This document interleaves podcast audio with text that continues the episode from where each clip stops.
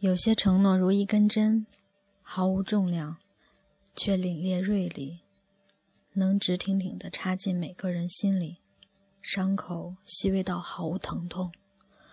在时间的流淌与社会的打磨之后，伤疤和老茧交错缝合，众生坎缆，任谁都忘了这句话的出处。我们举着酒杯，脸色泛红。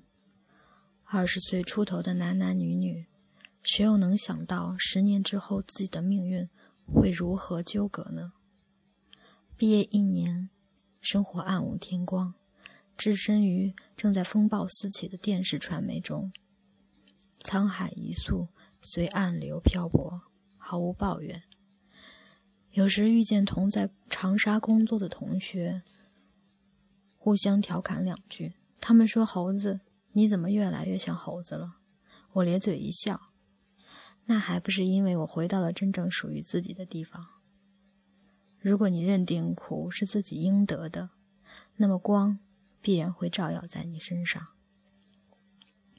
即使沧海一粟，也终会有归宿。扛到云开风散，暗涌窒息。再漂泊的物体也会沉于海底。各有各的领土。毕业十年只是一个回首的时间。我妈打电话给我：“明天你回湖南做什么？”我说：“大学毕业十年聚会啊。”我妈用一种难以置信的语气说：“不会吧？你毕业都已经十年了，怎么在我心里，你大学毕业并没有多久？”我在电话这头讪讪的笑。笑在我妈心里，我仍是个少年；也笑时光似风，带走了季节，也带走了青春的温度。嗯，我毕业十年了。从北京回长沙的高铁上，看着窗外的风景，倒退啊倒退，就想起那些年的我和我度过的日子。毕业三年，埋头苦干。四周无光，人还是那个受到讽刺会咧嘴一笑的人。工资少了，不敢和主编理论，挺孬的。被欺负了，只会在角落里为自己哭一场，挺娘的。唯一做的够男人的事情，就是每个月存四千块交给我妈。虽然存满一年也买不了什么，但只是觉得这个举动挺爷们儿。毕业五年，开始在行业中摸出一些门道，成为小团队的负责人，开始有了失眠的症状，也常常从睡梦中惊醒。我总是梦见自己被公司老板开除，当众大骂，冷汗刷背。为什么会那么心虚？为什么总受制于人？为什么自己的命运那么容易就能被人操纵？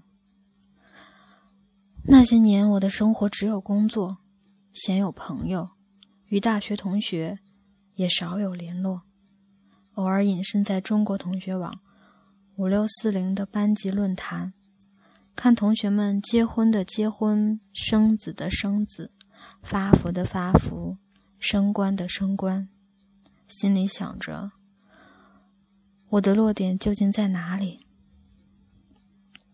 对于绝大多数北漂的人而言，北京仅仅是一个梦。我拼劲儿入睡，融入环境，只希望自己清醒时，它是个值得称道的美梦罢了。只是刚到北京的日子，夜晚常常做噩梦。毕业七年，工作渐上轨道，老板信任有加，不再从梦中惊醒。这时才发现生活单调的可怕。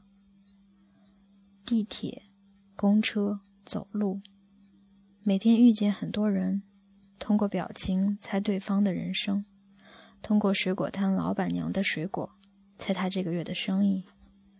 临近三十岁，人生开始顺遂，却并不热闹。